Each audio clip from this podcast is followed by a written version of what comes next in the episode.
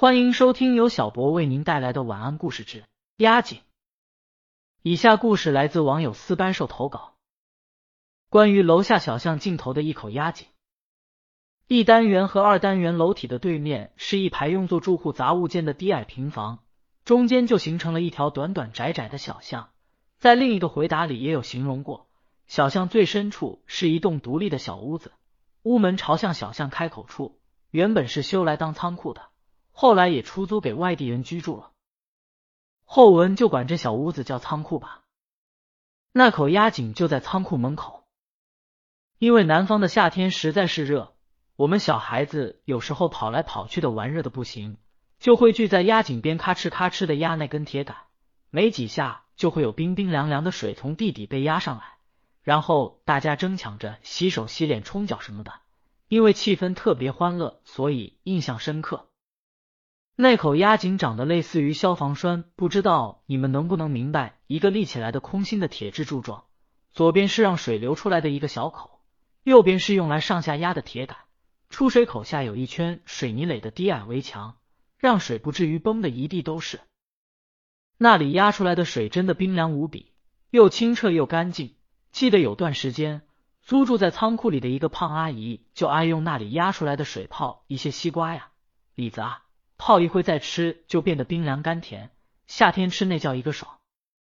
可是我记忆里那口井有个最讨厌的地方，就是如果长时间压它，一直一直让它出水，不一直压动那个铁杆，水就会慢慢停掉。想要水流多久，你就得压它多久。到一定的时间之后，从井口涌出来的水里就会掺着一些又黑又长的头发。很多情况下，头发里还绞着青蛙的残肢和部分表皮，一般是一条腿或是半个蛙身，碎碎的连带着一些皮肤，边缘不整齐，看着像是被生撕下来的。它们就跟长黑发缠在一起，如果不住手地继续压，就会把出水的地方堵住。这个时候，我们就会伸手揪住头发扯出来，把出水口疏通好。现在想想，咦，真的是年纪小。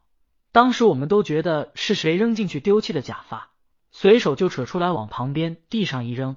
小孩子们跑来跑去的踩呀踢呀，就发现了那些青蛙残肢，觉得恶心且莫名其妙，就又一脚踢远，不再理会。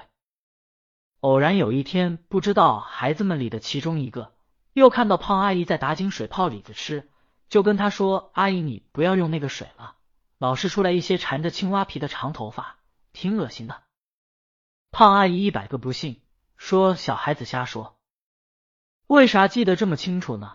是因为说这件事的孩子印象里是个自尊心很强又好哭的女孩子。胖阿姨说她撒谎，她开始倔，硬是招来了平时一起玩的所有小孩子，开始当着阿姨的面压水给她看。我们从黄昏压到傍晚，一个个轮流拼命的压。胖阿姨不耐烦的赶我们走，说浪费死了这帮小屁孩。可那个女生始终很倔，红着眼睛一直压。后来黑长发果然如期而至，从丝丝缕缕到成团浮出。那女孩伸手薅出来一团，扯散开，里面果然又缠着青蛙的残肢碎皮。她捏着头发走到胖阿姨面前，伸手给她看，哽咽着说：“我没撒谎，我就是没撒谎。”当时我们都站在她身后，无声的帮她证明着清白。接下来吧，貌似他撒没撒谎已经不重要了，因为胖阿姨的脸色都变了。她先是以为青蛙残肢是我们恶作剧放的塑胶玩具，直到她自己也伸手捏了捏，然后表情一惊，脸和唇都瞬间变得白了很多。她惊骇的扫了我们一眼，边咳嗽边匆匆进屋关上了门。后来没几天，那个胖阿姨就搬走了，很突然也很迅速。于是就再也没看见过他。关于这口压井，还有一件小事，就是不知道从哪天开始，有一段时间，维持了大概有个把月左右，他每到晚上九点之后就会疯狂的咕咕咕响，就是被人压着铁杆要压出水的那个动静，速度之快，频率之高，在本来就安静的小巷里回荡的压水声特别响亮。本来这个都不容易被在意的。但就是有一晚，偶然我听到了，我也是闲，竖着耳朵听了很久，边看电视边听，想着压这么快，看你能压多久。然而大概怎么都得有七八分钟了，它还是那么高频且响亮，没有停过。我就很讶异的看了一眼钟，发现已经晚上九点半了。这个点谁会压这么多水？是要干嘛？我好奇心就起来了，跑去问我妈：“谁呀，在底下压了这么久的水都没停？要干嘛呀？这个人力气好大哦，都不用休息的。”我妈当时在边看电视边嗑瓜子，听到我的话，专心听了一会，说是哦，这么晚了，谁打这么多水呀？遂站起身，走到客厅窗边，往楼下压井的方向瞄。无奈太黑，啥也看不清。于是我妈去拿手电筒。这个时候，我也扒到窗边，伸手把窗户打开。打开窗户的一瞬间，声音就清晰，而且大了很多。我当时还小，很矮，踮脚往内看，但是确实黑，除了真真切切的快速的压水声，那个小角落，我是真的啥也没看见。直到我妈拿来了手电筒，直接横在我身前，便打开手电筒照向那个角落边，喃喃念道：“我看看是哪个。”我当时正努力想从我妈身后挤上前，可下一秒，我妈突然大力的推了我一把，直接把我从窗边推走了。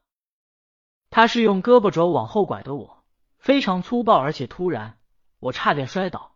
正在懵逼，就看见我妈迅速把窗户啪一声关严，手电筒关掉。呼啦一声，窗帘也拉紧了，整个过程行云流水，快的不可思议。然后我就看到我的老母亲铁青着脸，转身对我下了命令：睡觉，走。第二天再问妈妈看到了什么，为什么突然推我？妈妈表情淡漠且极不耐烦，不记得了，别啰嗦。我追问妈妈那天晚上她看压井的时候看到啥了，我只能说我妈到现在都不说。后来直接干脆就说她不记得，她没见过，直接否认那一晚所有的事情。不过后来过了很久之后，我从一个邻居小朋友那里听到了一件事，那是个小姐妹，不知道怎么跟她聊起来的。他也说他有段时间也听到过压井深夜响个不停，于是他在某天晚上偷偷瞄过那个方向。他告诉我他看到的事情的那个毛骨悚然的表情，我至今都记得。